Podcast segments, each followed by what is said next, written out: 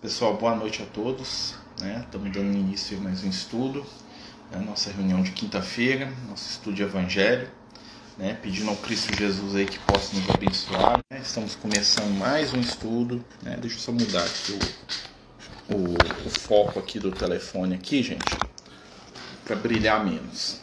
Então a gente está dando início né, ao nosso estudo de Evangelho todas as quintas-feiras, né?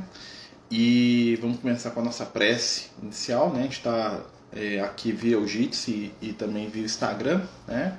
Bem-vindos a todos, né? Quem puder é, e quiser participar via o Jitsi, o link está no canal, né? E quem quiser participar via Instagram também é bem-vindo do mesmo jeito, né? A facilidade do, do Jitsi é que a gente pode falar, né? Um com o outro mais fácil, né? Mas a gente lê os comentários do Instagram também. Então vamos lá, né, pessoal? Vamos levar o nosso pensamento ao Cristo pedindo neste momento que a espiritualidade amiga possa estar conosco na manifestação do amor, da luz, do entendimento, da paz de que precisamos para seguir em frente. Possamos, Senhor, estar sintonizados contigo, buscando nas luzes do Evangelho o entendimento, a força e a esperança para seguir. Abençoa, Senhor, todos aqueles que necessitam de ajuda. Envolve a cada coração e a cada mente que estão conosco neste momento faz com que possamos estar conectados nas vibrações do amor e da luz. Que assim seja, graças a Deus. Então, meus amigos, boa noite, né? Mais uma vez a todos. Né? Vamos dar início ao nosso estudo de Evangelho, né? Continuando aí com o capítulo 6 do Evangelho de Mateus, né? Já é o nosso terceiro estudo do capítulo 6, né? A gente está continuando sequencialmente, né? É, antes da gente iniciar, fazer a leitura da mensagem aí do dia aí, né, que o nosso querido Liel nos mandou sobre o texto do Evangelho, né, lembrando que todas as quintas-feiras os amigos espirituais né, prometeram aí que quando possível, né, eles enviariam uma mensagem falando sobre o tema do Evangelho, né, dando aí uma, né, uma palhinha aí do tema do Evangelho da noite. Então eu vou ler a mensagem aqui e nós passamos aqui para a leitura do comentário bíblico, né. Tá assim, Mateus capítulo 6, versículo 19, que é a partir de hoje que nós vamos estudar. Filhos, paz e luz. Mateus continua anotando os ensinos libertadores de Jesus, nos convidando a refletir e meditar. Ensino mestre que o verdadeiro tesouro da vida se encontra nos valores que elegemos como foco da nossa intimidade. Valor esse que serão sempre as conquistas do espírito imortal assim como o entendimento de que real miséria é a ausência de valores e virtudes interiores. Lembra o bom amigo que toda ansiedade é reflexo da falta de entendimento dos mecanismos da divina providência e que nosso foco deve ser sempre o agora, nos convidando a fugir do sofrimento inútil, que nada mais é do que antecipar ou manter situações de dor no nosso caminho.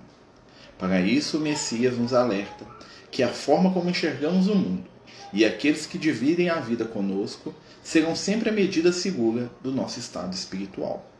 Estamos conectados às ondas mentais de desequilíbrio ou de luz, de acordo com nossas escolhas, enxergando o mundo pelo prisma feliz ou infeliz da nossa realidade íntima.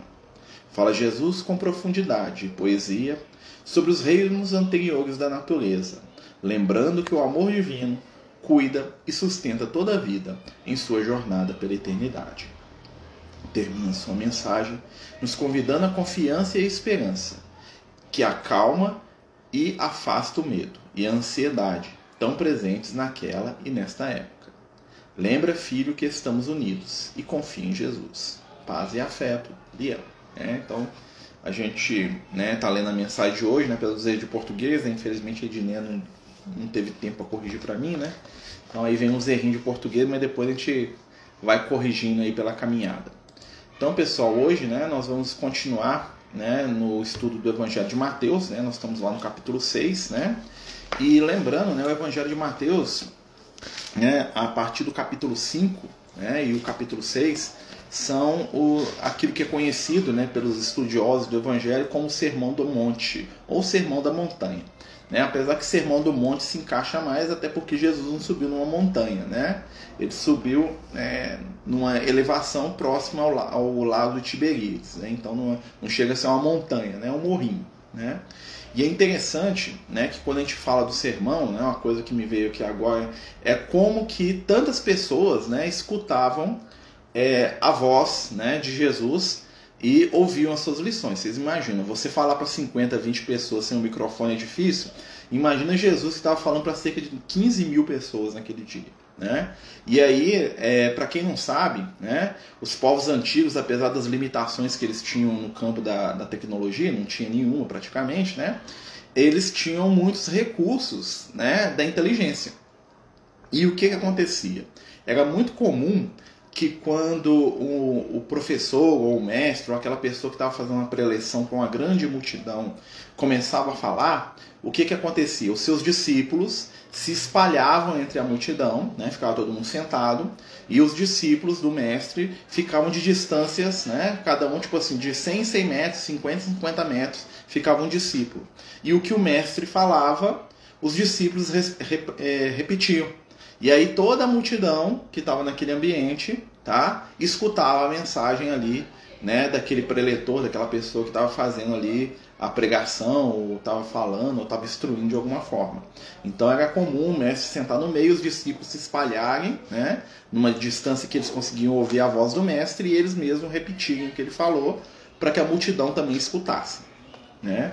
No livro é, Memórias de um Suicida, tem uma, uma, uma, parte muito interessante que tem uma entidade que aparece lá, o Aníbal, né?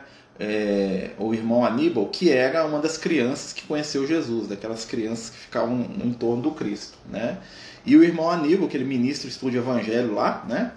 É, na obra, né, ele é responsável pelo estudo de evangelho, ele conta que quando Jesus falava, aquelas pessoas que estavam sintonizadas na vibração dele conseguiam enxergar e ver as histórias dele como se estivessem vendo um filme dentro da própria mente. Né? Como se Jesus ativasse ali uma televisão espiritual ali e a pessoa enxergava, entendia e via e sentia o cheiro, a cor né? daquelas parábolas que Jesus contava. Né? Quem estava dentro do, da questão da sintonia dele. Né? Como nem todo mundo estava fazendo isso, eles recorriam também aos discípulos né? que iam repetindo aquilo que Jesus falava, ou seja, né, de, em torno dele, lá em círculos, né, iam ficando os discípulos né, cada vez mais distantes, até o ponto que um discípulo repetiu o que o outro falava, que o outro falava, que o outro falava, e todo mundo daquela multidão né, conseguia escutar o que o mestre estava dizendo. Eles, eles, repetiam exatamente aquilo que Jesus dizia, mesmo que eles não entendessem o que ele estava falando, eles iam repetir. Né? E hoje né, nós continuamos com o Sermão do Monte, né, que é a essência da pregação moral do Cristo. Né? O Sermão do Monte ele trabalha com a gente é, o caminho espiritual que Jesus veio trazer na Terra, por isso que ele é tão importante, né?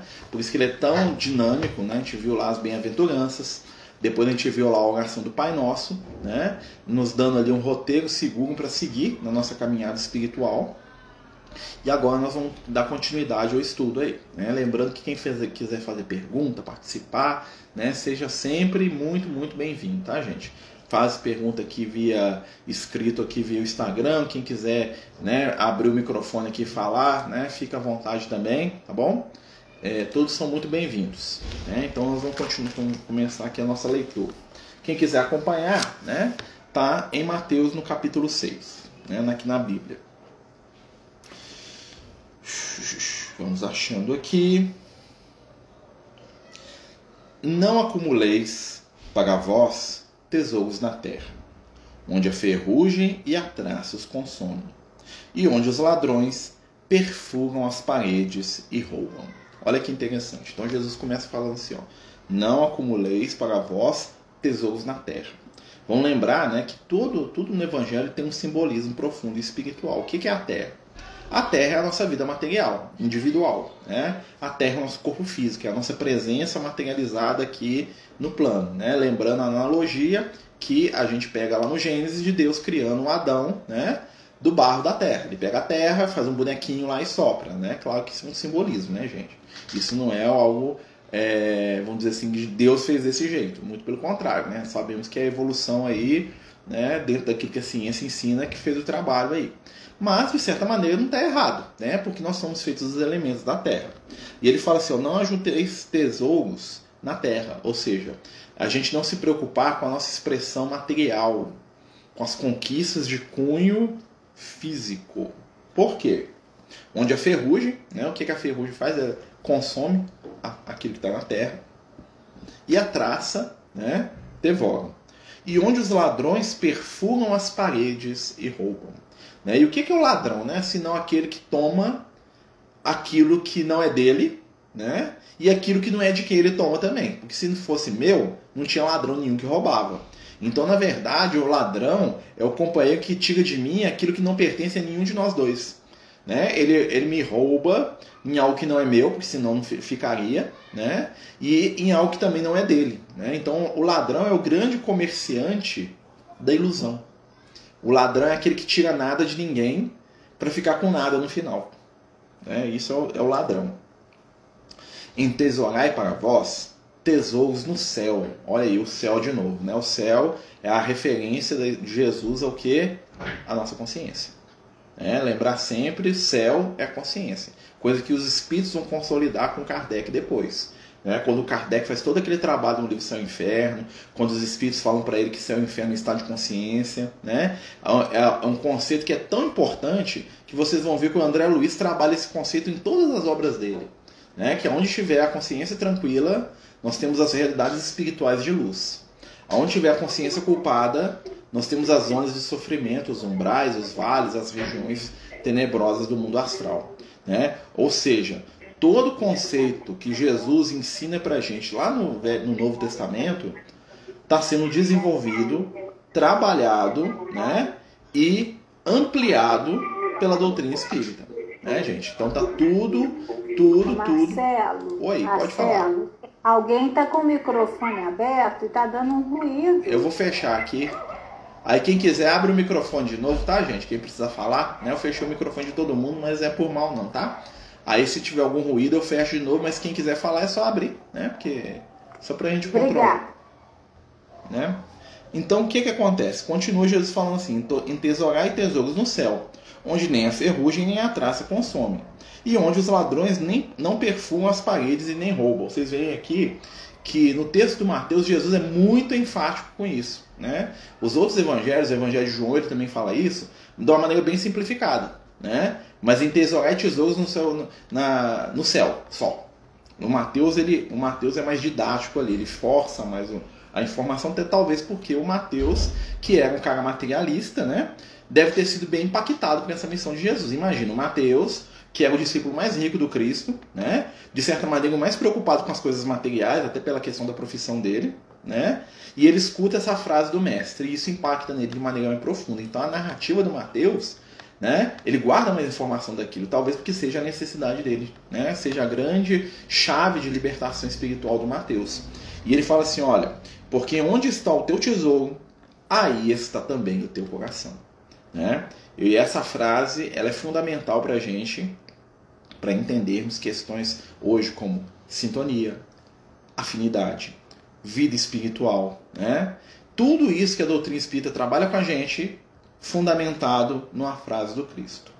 Onde está o teu tesouro, ou seja, o teu valor. Né? O que é, que o tesouro? O valor. Né? Se é um valor transitório, se é um valor eterno, não importa, é o seu valor. É o que você dá valor, é o seu tesouro. Né? Ali também está o teu coração. Né? E o que, que isso quer dizer para a gente? Né? Tem uma frase do Emmanuel, que o Emmanuel trata desse texto aqui, e o Emmanuel traduz uma frase muito interessante: Vivemos em espírito onde colocamos o nosso pensamento, ou vivemos em espírito onde projetamos o nosso pensamento. Né? E isso é a grande realidade espiritual de cada um de nós. Encarnados e desencarnados, nós vivemos e orbitamos o plano das ideias e dos desejos daquilo que é o nosso tesouro. Né? Então isso é uma coisa que Jesus vai trabalhar com a gente há dois mil anos atrás e que os espíritos trazem né, e jogam dentro dos conceitos das obras lá do André Luiz, do Kardec, e parece, nossa, não tem nada a ver com o Evangelho, tem tudo a ver. Toda a fundamentação da doutrina espírita, se você for analisar, ela tem base e raiz na ciência, né, na ciência progressiva, é claro, né, que vai aprendendo cada vez mais, e uma fundamentação na, na ciência evangélica do Cristo. Aí ele continuou falando aqui, ó. Então ele está falando o seguinte: o que é o nosso tesouro? O nosso tesouro é o nosso valor. Aquilo que a gente dá o, dá o valor é aquilo que pode ser roubado da gente se for material, e aquilo que não pode ser roubado se for um valor eterno. E aonde eu tiver com o meu tesouro, eu vou estar vinculado espiritualmente. Ou seja, se o meu tesouro é um indivíduo, né? Aonde aquele, aquele indivíduo estiver, eu estou vinculado a ele. Se meu tesouro é a minha vaidade, se meu tesouro é o meu orgulho, se meu tesouro é o dinheiro, se meu tesouro é o poder, se meu tesouro é o sexo, eu vou estar vinculado àquilo. E aí eu vou ser alvo do quê? Eu vou poder ser manipulado por alguém que manipule aquilo. Né? Lá, e isso é uma coisa que os espíritos inferiores fazem. Eles pegam o objeto de desejo da gente, normalmente os objetos inferiores, né? os tesouros que o ladrão rouba, né? E eles manipulam aquilo e eles dominam as pessoas. Seja no sexo, seja na droga, seja no poder, seja na vaidade, seja no que for que seja materializado. Já os tesouros espirituais, eles são inacessíveis, que são as nossas conquistas de espírito eterno. E aí continua o mestre falando dessa questão, né? Vocês veem que tudo nesse capítulo é puxando para nossa intimidade, né? Por quê? Lembrando, gente, toda a construção do judaísmo, né, que depois também vai é, reverberar na, no catolicismo e também no islamismo, né, que são as três grandes religiões de matriz abrâmica, né, que descendem do Abraão, vamos dizer assim, que é o cristianismo, né, quando eu falo cristianismo católico, tá, e as igrejas protestantes, o islamismo e o judaísmo. Os três vieram do Abraão. Todas essas três religiões têm uma característica muito boa e uma característica ainda muito atrasada. Qual que é a característica muito boa? A ideia do Deus único, né? a ideia do Pai universal. Qual que é a característica de atraso? São religiões de cunho exterior. Né? O judaísmo é muito voltado para a prática exterior. Tanto é que vocês vão ver os, os fariseus lá doidos para aparecer, né? para serem vistos. Lembra que Jesus critica isso muito? Né? as religiões exteriorizadas elas não trabalham intimidade. Aí Jesus vem contrapor a espiritualidade dele com a religiosidade. E o que, que ele começa a trazer? Ele fala assim, gente, fora não importa o que está dentro é o que resolve os nossos problemas espirituais. Né? Em tudo aqui nesse capítulo é para trazer para dentro. Olha só, ele continua aqui. Ó. O olho é a lâmpada do corpo. Né? Ou seja, através do olho né, nós vamos enxergar. Claro que isso é um conceito da época de Jesus, né, gente? Se o teu olho for são, todo o teu corpo terá luz. Mas se teu olho for defeituoso, todo o teu corpo estará em treva é o outro conceito espiritual, né, que Jesus já trabalhou anteriormente, né, aonde na oração do Pai Nosso. Quando ele fala assim, perdoai as nossas ofensas, assim como nós perdoamos aos que nos têm ofendido. O que, que isso quer dizer? Né? À medida com que eu julgo, serve para me julgar.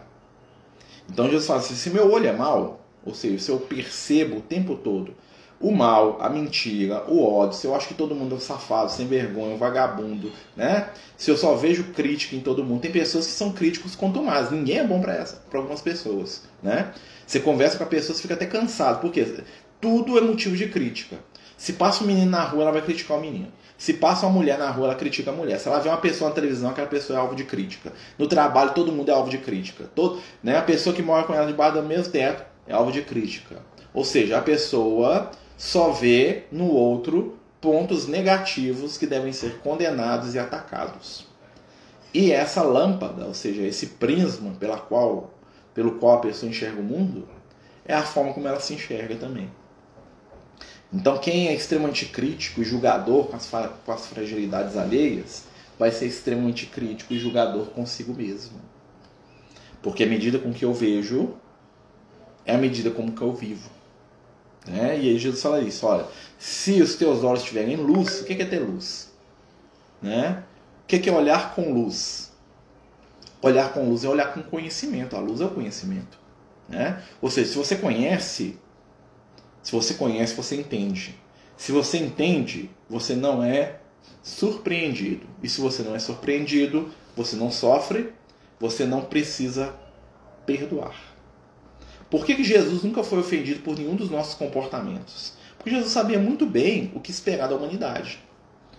Por que, que o Francisco de Assis desce com os 200 amigos deles na Idade Média, né, o João Evangelista, e ele fala para eles, lá no livro é, Francisco de Assis, do Migamês, exatamente isso. Olha, nós estamos indo lá e o que eles têm para dar para a gente é morte, que é o que eles têm. Eles dão conta disso. Por isso que ele não sofria. O espírito se liberta do sofrimento quando ele adquire a luz dos olhos que é o entendimento que nasce do que? Do conhecer.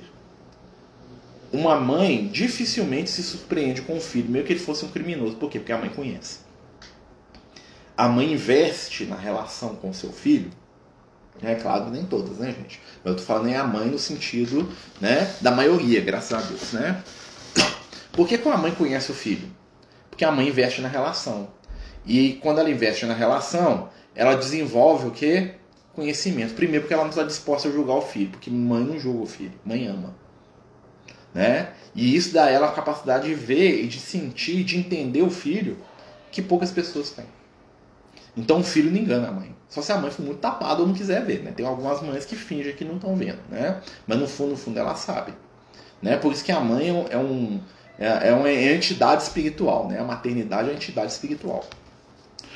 Por que, que o Espírito de Jesus não se surpreende? Porque ele sabe o que esperar da gente.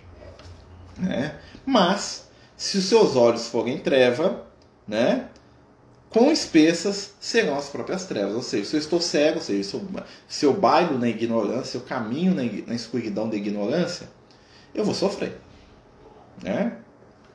E Jesus continua: Ninguém pode servir a dois senhores, porque ou há de odiar a um e amar o outro, ou há de afeiçoar-se a um e desprezar ao outro.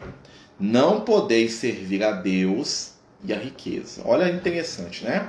Quando a gente lê o texto do Evangelho, mais uma vez eu convido vocês a notarem quem escreveu o texto. É? Porque quem escreve coloca de si pontos interessantíssimos. Né?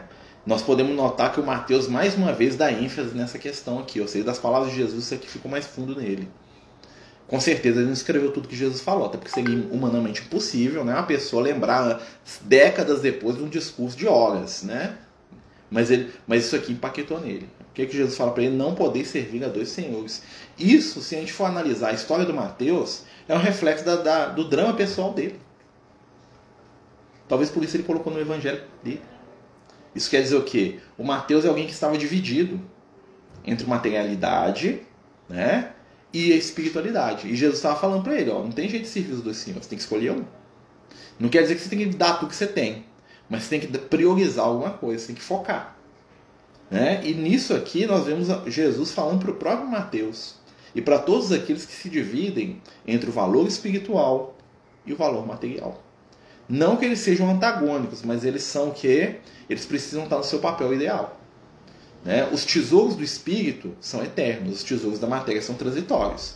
Então, o caminho adequado é o que? Tratar a matéria como transitório, ou seja, com começo, meio e fim, e o espiritual como eterno. E essa que é a nossa grande dificuldade. Né? Nós tratamos o material como eterno, ou seja, a gente não está preparado para perder o que a gente tem na matéria, né? e a gente deixa sempre o espiritual para depois, como algo que não é tão necessário assim. Então nós invertemos o valor. Por quê? O objetivo da matéria é o que?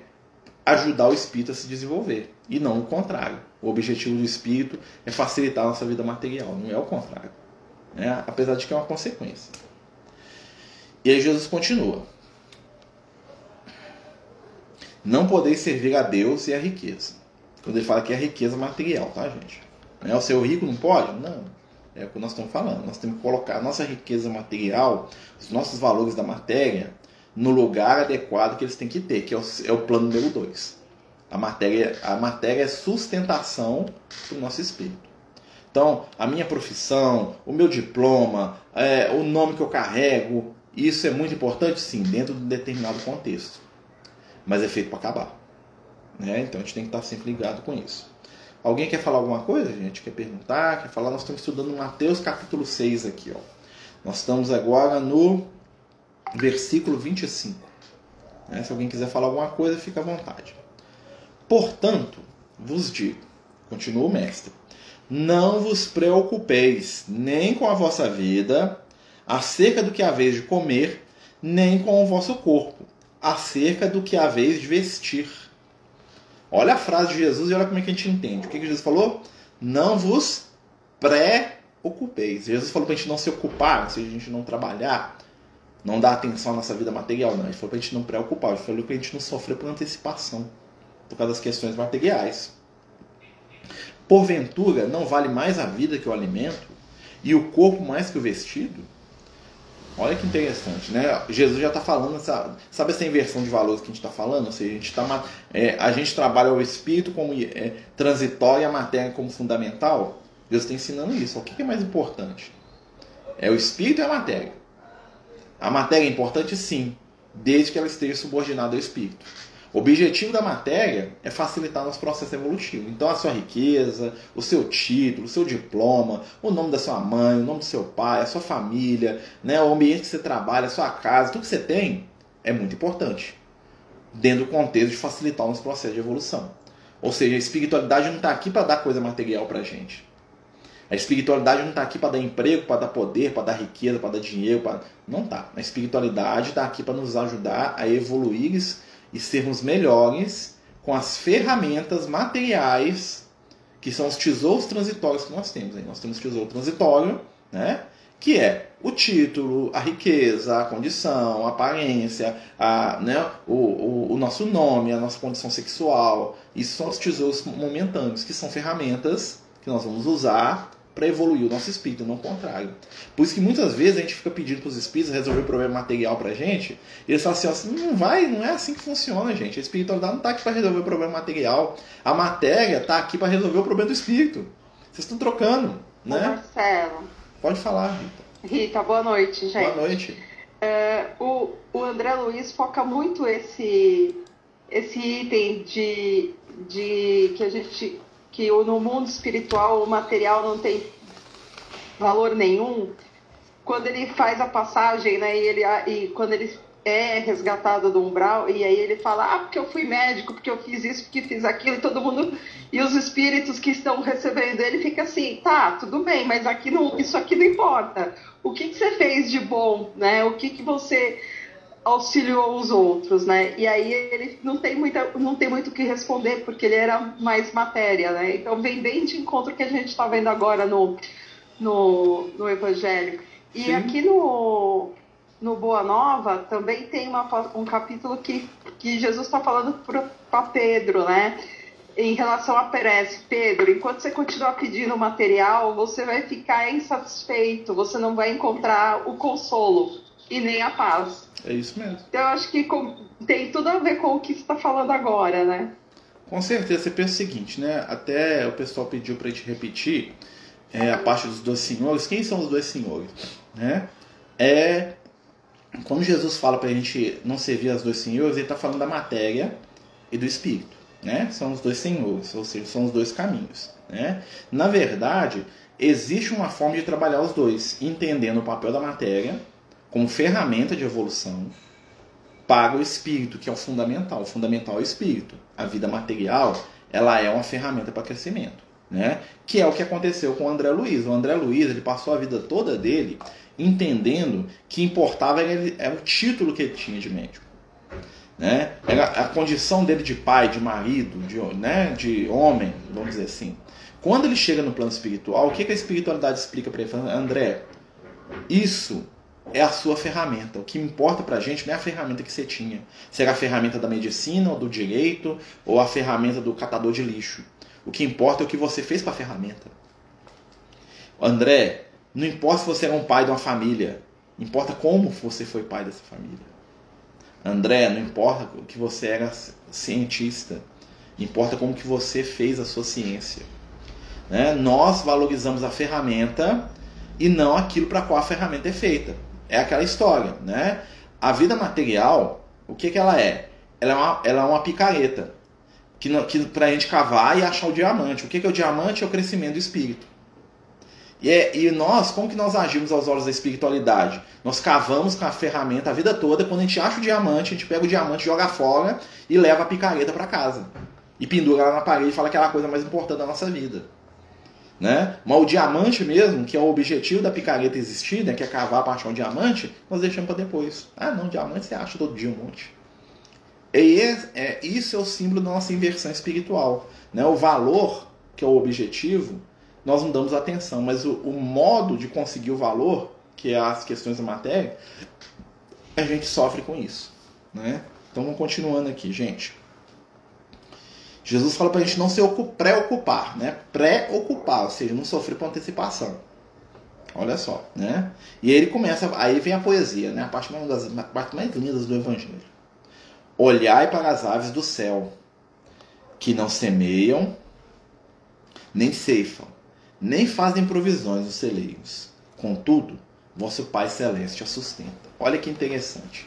Porque esse texto ele é muito bonito, porque Jesus ele fala das parábolas mais profundas da sua, da sua presença na Terra, de uma maneira que o cara mais simples vai entender.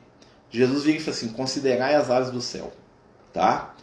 Para um, uma pessoa simples, vai ser muito fácil. Ele vai pensar nos passarinhos que estão voando. Para um doutor da lei, que vai ler o Evangelho dez anos depois da morte de Jesus, como aconteceu com Gamaliel, né, lá no livro Paulo Estevam, que o Gamaliel ganha, ganha o Evangelho do Pedro. E aí ele escuta, ele lê esse trechinho aqui e fala assim: considerai as aves do céu. O, o velho caiu para trás. Porque ave do céu, dentro da interpretação rabínica, são as ideias superiores. As aves representam os pensamentos. Que, que, pro agricultor simples, a mensagem de Jesus fez todo sentido. Para a pessoa analfabeta, a mensagem de Jesus, de Jesus fez todo sentido. Só nesse início. Né? Vamos olhar para os passarinhos. Para o sábio, fez todo esse sentido também. Esse é o grande poder do Cristo que a gente não percebe. Essa capacidade de síntese poética e espiritual dele. Aí ele fala aqui, ó, né? Não trabalham nem fiam. Então, cadê aqui? Considerai, eu, eu até perdi, né? Não semeiam nem ceifam nem fazem provisões. Contudo, o Pai Celeste a sustenta. Isso aqui é um conceito para pessoas simples é o seguinte: as aves não precisam trabalhar e Deus dá comidinha para elas, não é verdade? Olha aí, é, né? Para o cara que é iniciado, né? Observe seus pensamentos. Eles não têm de onde que eles saíram nem para onde vão, mas o Pai Celestial ele sustenta todas as suas ideias, sua capacidade de pensar, de sentir, de viver, de entender, de se expressar, seu espírito. A palavra pensamento em, em aramaico, que é a língua de Jesus, era muito próxima da palavra espírito ser. Aí nós vamos entender né, a profundidade que Jesus falou. Ele falou a mesma coisa para níveis de entendimento totalmente diversos. E todos eles pegavam sabedoria nisso. É fantástico. Né? E aí, olha só. Porventura não valeis muito mais do que elas? Ou seja, você não é mais importante que os animaizinhos? Ou homem humilde? Você não é muito mais importante que as suas ideias, ó grande sábio? Qual de vós, por mais que se afadigue, pode acrescentar um só côvado à sua vida? O côvado é uma medida de distância, tá, gente? De tamanho, tá? Então, assim, o côvado é mais ou menos, se não me engano, é mais ou menos 60 centímetros. Tinha vários. É igual. É, é, tinha várias é, denominações, mas em média era 60 centímetros, em média, tá? Um côvado.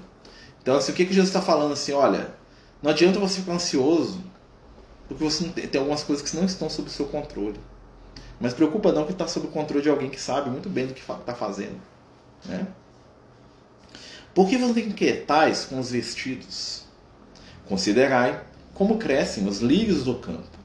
Não trabalham e nem fiam. Digo-vos, todavia, que nem, que nem Salomão, em toda a sua glória, se vestiu como um deles. Vestir, tá, gente? Não é só a veste física, não. Né? Lembra da veste nupcial, que é o nosso corpo espiritual? Né? O que, que o lírio simboliza? O lírio é a flor que nasce no pântano. Tá? Dentro do. Da, né? É a flor que nasce às vezes em cemitério, tá? Na, nas, nos sepulcros. Na época de Jesus era muito comum nascer lírio na porta dos sepulcros, nos pântanos, nos desertos, às vezes, né? Ou seja, o lírio é a flor do improvável. É a vida depois da morte. É um grande símbolo de vida depois da morte. Né? E ele fala aqui, ó, considerai como eles crescem. Né? E nem Salomão se vestiu com a simplicidade deles. Ou seja, Salomão, com toda a sabedoria e conhecimento que ele tinha, era incapaz de se trajar espiritualmente de maneira simples. Ou seja, ele não conseguiu se libertar de um monte de coisas. Se, pois, Deus veste assim uma erva do campo, né? a erva do campo, o que, que ela acontece com ela? Ela nasce sem ser cultivada. Né? Ou seja, é a árvore que nem cultivada é ainda. né? Porque tem o agricultor divino que cultiva a boa semente, aquela coisa toda. Mas existe a erva que nasce sem ser cultivada, aparentemente, é claro, né?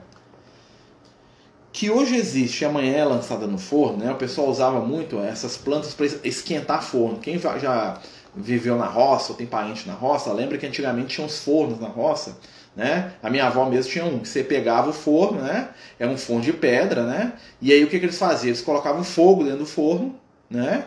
E botava fogo lá e lenha e, e pedra e um monte de coisa lá e queimava que depois eles limpavam, né? E o calor que ficava naquilo ali, eles faziam bolo, faziam torta, faziam rosca, às vezes o dia inteiro com o calor residual do forno. Eles tocavam fogo, tirava tudo, limpava e colocava lá né, as roscas, os negócios para fazer. Isso da época de Jesus já tinha. Né? E assim as ervas eram utilizadas muitas vezes para quê? Para poder botar fogo e queimar e ao mesmo tempo deixar um, um, um, aroma no alimento. Então o cara ele pegava lá o ligo, planta, né? jogava lá dentro do forno, tocava fogo, depois que ele tirava, ele botava lá o pão para assar, o pão ficava com o aroma do ligo. Né? As coisas que eles adaptavam na época, eles não eram burros, né? A gente acha que o povo da época de era burro, não era muito mais inteligente, né? Porque eles, eles sabiam lidar com essas questões todas. Continuando, né? Homens de pouca fé. Olha que interessante, né? Então Jesus fala assim que a gente tem pouca fé, né? Porque a gente não tem esperança, né? né? Nós estamos na, nós estamos desesperados, ser desesperado, né? Nós não sabemos esperar, né? O Luke fala isso. O Luke às vezes liga para mim fala assim: você tá muito desesperado, né? Quer dizer, você não espera, tá? Né? E às vezes a gente não tem a, não tem a fé. Por que, que a gente não tem fé, gente? Vamos voltar ao conceito de fé do Cristo. Qual que é o conceito de fé da doutrina espírita? Alguém sabe? Qual que é a fé da doutrina espírita? A fé é o quê? A fé raciocinada. Né? Ou seja, a fé que é racional. Eu acredito porque eu entendo. O que, que Jesus está falando aqui? Vocês não acreditam porque vocês não sabem como é que funciona. Eu estou explicando para vocês. A fé nasce do entendimento. Por isso que os grandes estudiosos da, do, do passado, os grandes filósofos, as grandes pessoas que tinham conhecimento e eram humildes, quando pegavam o Evangelho de Jesus, eles descobriam a luz do mundo ali. Por quê? Porque eles, eles viam e entendiam aquilo que Jesus estava falando. Por isso que um homem simples, um pescador, um, um, um oleiro, um pastor de ovelhas, quando escutava as vozes de Jesus, né, os ensinamentos do Cristo, aquilo tocava profundamente. Porque tinha ressonância, tinha conexão. Né? E aquilo que se conecta conosco, faz sentido, nós agregamos a nossa personalidade. Continuando. Se alguém quiser perguntar alguma coisa, né, fica à vontade, viu, gente? Ou quem quiser comentar também, é muito bem-vindo também.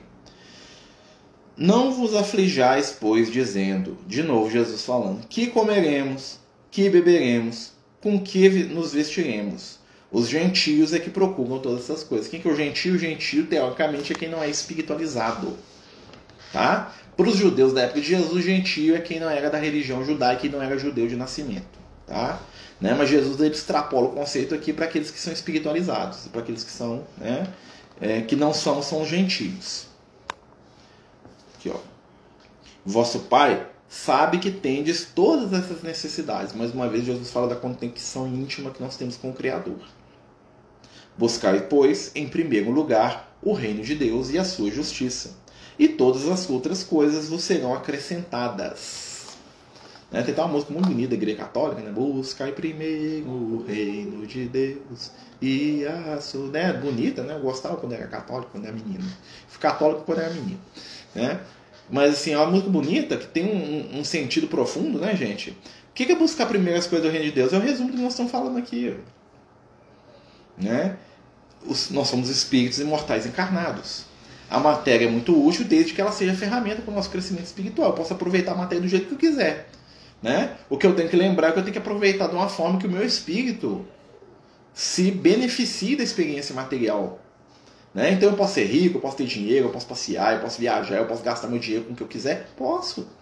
Né? Isso não é errado, não. Né? E só que eu tenho que lembrar que a matéria ela existe com uma função definida, que é o que? Promover o aprimoramento do meu espírito. Para que, que eu sou rico? Para que, que eu tenho dinheiro? né? Se eu tivesse, eu não tenho não, mas né, se eu tivesse, né? Para que, que eu tenho saúde? Para que, que eu tenho uma família? Para que, que eu tenho uma profissão? Para que, que eu tenho uma condição sexual de homem, de mulher, né? Por quê? Por que, que eu tenho uma opção sexual hétero, né? Bi, trans? Por quê? É isso que é o mais importante? Não. É o que promove no meu espírito que eu sou. A minha escolha. A ferramenta nunca é mais importante do que o objetivo pelo qual a ferramenta nos foi dada. A vida material é ferramenta do espírito. Né? Lá no livro dos Espíritos fala assim: o que é matéria? A matéria é o instrumento pelo qual os espíritos se aprimoram. É claro que nós sabemos hoje que a questão da matéria é muito mais profunda, porque tem matéria no mundo espiritual. Né? Ou seja, a matéria é um instrumento, é um instrumento que nós vamos ter para sempre. Né? Existem espíritos que aproveitam as experiências, as facilidades da matéria para se destruírem, em detrimento do seu espírito imortal. Existem outros espíritos que aproveitam as experiências da matéria, sejam elas muito boas ou muito difíceis, para o seu crescimento espiritual. Né? Existem ricos revoltados e pobres revoltados. Existem pobres sublimados e ricos iluminados. Existem homens equilibrados e homens desequilibrados. Existem mulheres equilibradas e mulheres desequilibradas. Existem médicos com mãos de luz, né, verdadeiros trabalhadores do Cristo, e existem médicos, como diz o Lucas, né, mecânico de gente. Né? Quando o Lucas vê um médico que, é, que, é, que não tem muita humanidade, ele fala mecânico de gente. Isso aí é mecânico de gente. Né? Tem, e isso em tudo. Tem os profissionais do bem, né, que utilizam aquilo que eles sabem fazer bem, tem o mal. Então, em todo lugar, né, lembrar a frase do Clarencio, né, trazer de novo aqui para o Evangelho no livro Nosso Lar. Clarencio fala para o André Luiz que todo, André Luiz que toda condição material que nós ostentamos é ficha de trabalho a ser preenchida pelo Espírito. Ou seja, a profissão, a família, o trabalho são fichas de trabalho que nós vamos preencher. Né? E Jesus vai falar disso depois quando a gente entrar na parábola dos talentos. Né? Os talentos são as fichas recebidas para o Espírito ao reencarnar. Né? A ficha 1, que é o conhecimento espiritual, a ficha 2, que é a família, e a ficha 5, que é o trabalho. Né? E cada um preenche de um jeito lá. Né? Então, isso é outra história. Tá bom? Gente, alguém quer perguntar alguma coisa? Nós estamos estudando o Evangelho de Mateus. Né? Já estamos chegando no finalzinho já. Né? Hoje o negócio fluiu. Né? Alguém quer perguntar, falar, dizer, discordar, falar que é tudo bobagem, fica à vontade, viu, gente? Pode falar, né? Nós estamos aqui refletindo sobre o Evangelho e a doutrina dos Espíritos, né? Lembrando que o momento que nós vivemos hoje é o nosso momento e a nossa oportunidade de colocar em prática os valores espirituais que nós trazemos, ó, séculos. A vida material é muito mais do que um ambiente de playground espiritual, mas é um ambiente de quê? De aferição de valores com vista à nossa caminhada espiritual eterna.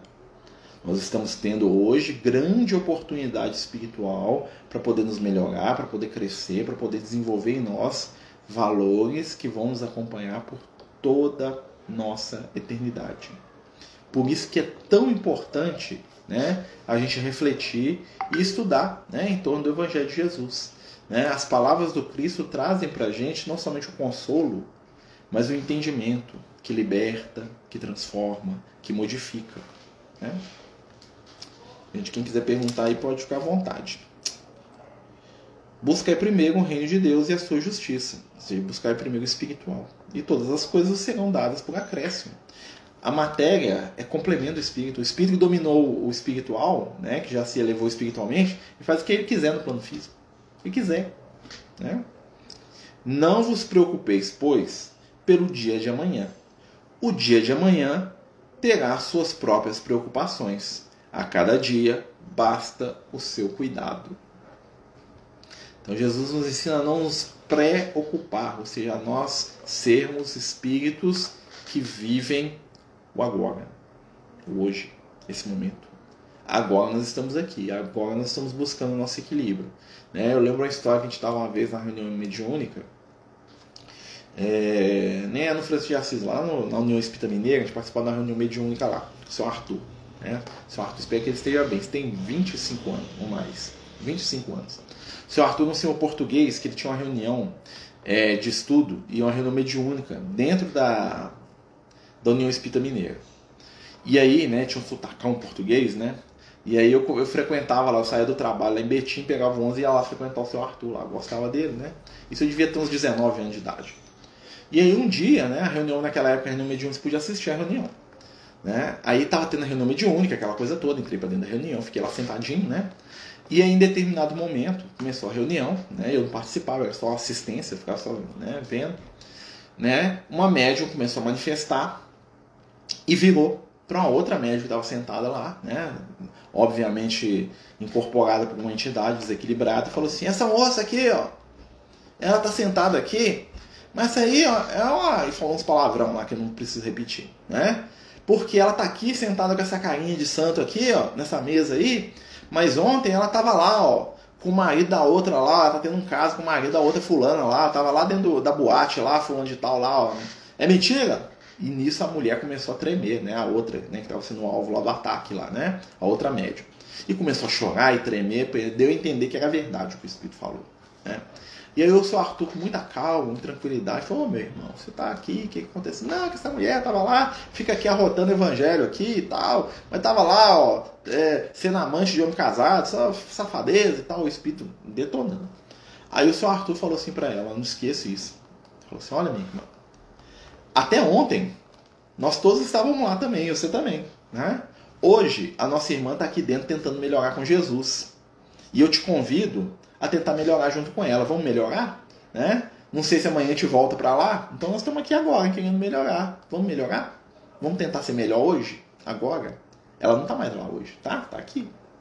Né? E isso foi um, um, uma chuva de água fria. Eu nunca esqueci essa fala do, do seu Arthur. Né? Ele convocou a, a, a companheira, o companheiro desencarnado, a companheira, não sei se é um espírito masculino ou feminino, eu não lembro, né? Isso é mais de 20 anos, né? A não julgar. Mas a observar que a companheira que ele estava julgando, mesmo que fosse verdade, o que ele falou, né? Ninguém sabia, às vezes é mentira também, né? A observar que a companheira naquele momento ela não estava fazendo nada de errado, ela estava se esforçando para ser melhor porque ela estava dentro da casa espírita, ela estava buscando o evangelho, ela estava trabalhando para Jesus. E, e um minuto de esforço no bem cobre todos os nossos defeitos do passado. Nós temos uma grande escolha na nossa caminhada espiritual, na nossa vida.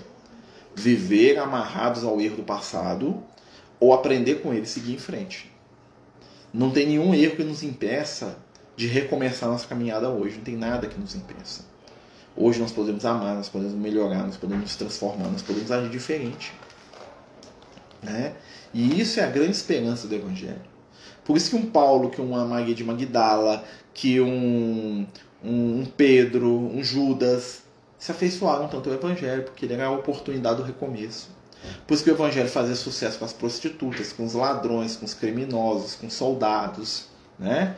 com os mendigos, com as pessoas que não tinham vez em lugar. Por quê? E com os hipócritas também, né? muitos hipócritas, fariseus lá, mudaram porque era a segunda chance. Era a oportunidade de reiniciar sua caminhada, sua trajetória espiritual, sem estar condicionado ao passado, porque o passado ele vai se prender a gente à medida que nós demos força para esse passado. Né? Então existem muitos momentos da nossa vida que nós ficamos só maquinando o passado. Ah, por que, que aconteceu isso? Porque eu sofro? Porque isso? Porque aquilo? Porque aquilo outro? O que, que isso quer dizer? Quer dizer que eu estou mentalmente preso nas vibrações inferiores e negativas do meu ontem. E aí, né, o que vai acontecer? Sofrimento. Não existe, né, muitas vezes, é, alternativa né, ao sofrimento que não seja o auto-perdão. Se eu não consigo perdoar o outro, eu não consigo me perdoar. Por isso a convivência é tão importante para a nossa caminhada evolutiva. Se eu não consigo ter paciência com meu irmão, eu não tenho paciência comigo. Se eu não consigo ver o bem no outro, eu não vejo o bem em mim. Se eu critico tudo e todos, se eu acho que todo mundo está sempre querendo me passar a perna, né? esse é o sinal de que é assim que eu me enxergo. Uma pessoa que merece ser criticada né? e que está desequilibrada. Porque ó, lembra que Jesus falando da visão, né? nós vemos aquilo que é a nossa realidade. O nosso olho é o grande filtro. Nós enxergamos no nosso irmão aquilo que nós queremos ver seja na parcela positiva ou negativa. Então nós temos que iluminar o nosso olhar, observando, compreendendo aquelas pessoas à nossa volta da melhor maneira possível. Né?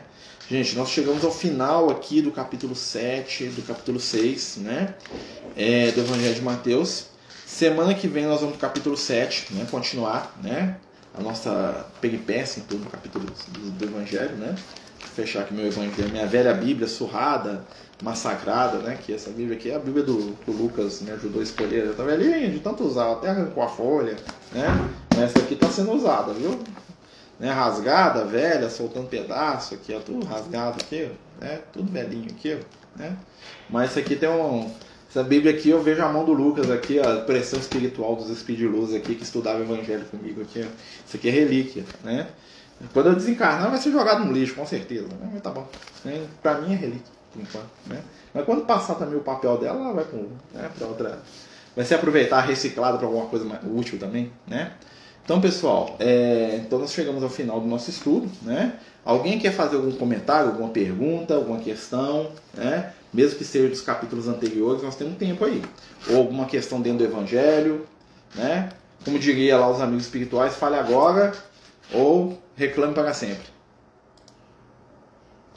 Alguém quer perguntar alguma coisa, gente? Ficou uma coisa difícil de entender?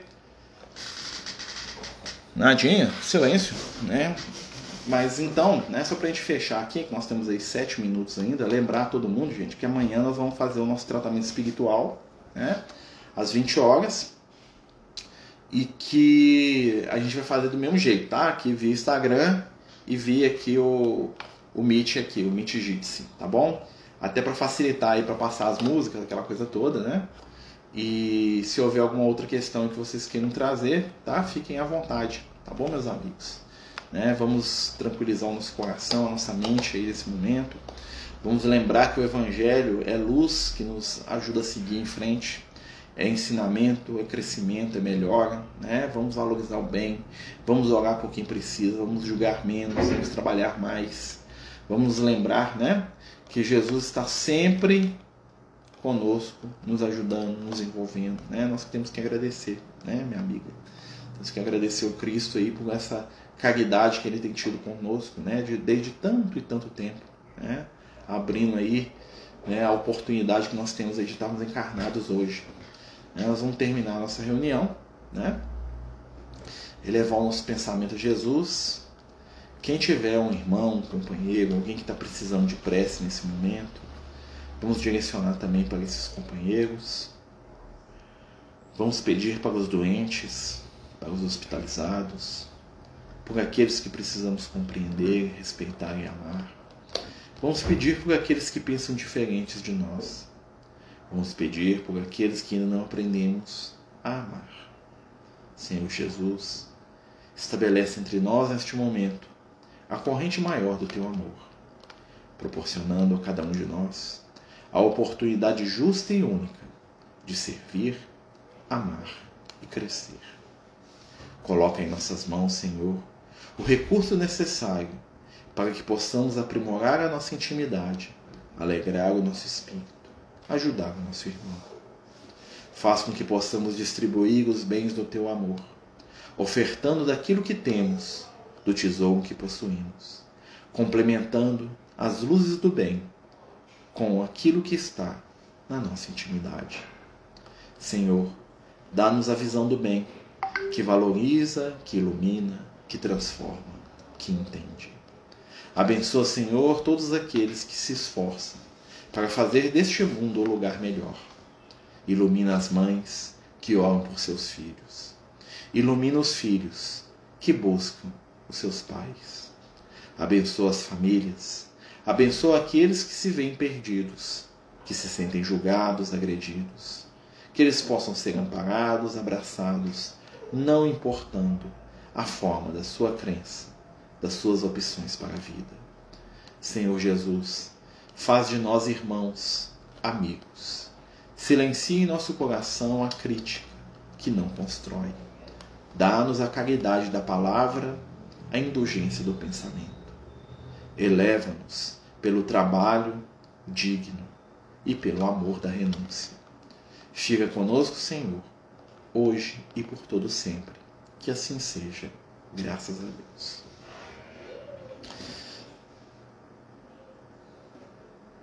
O Beth, vamos fazer sim radiação pelo Rian, né? Com certeza que Deus os abençoe, né? É, que, que os amigos espirituais o ajudem. Meus amigos, muita paz, muita luz. Tenham todos aí uma ótima noite, né? Até amanhã, 8 horas, com o nosso tratamento espiritual, se Deus quiser e permitir. É, fiquem todos com Jesus. Mais uma vez, muito obrigado aí. Né? Quem puder nos ajudar divulgando os vídeos aí, nós ficamos muito felizes e gratos. Que assim seja para todos.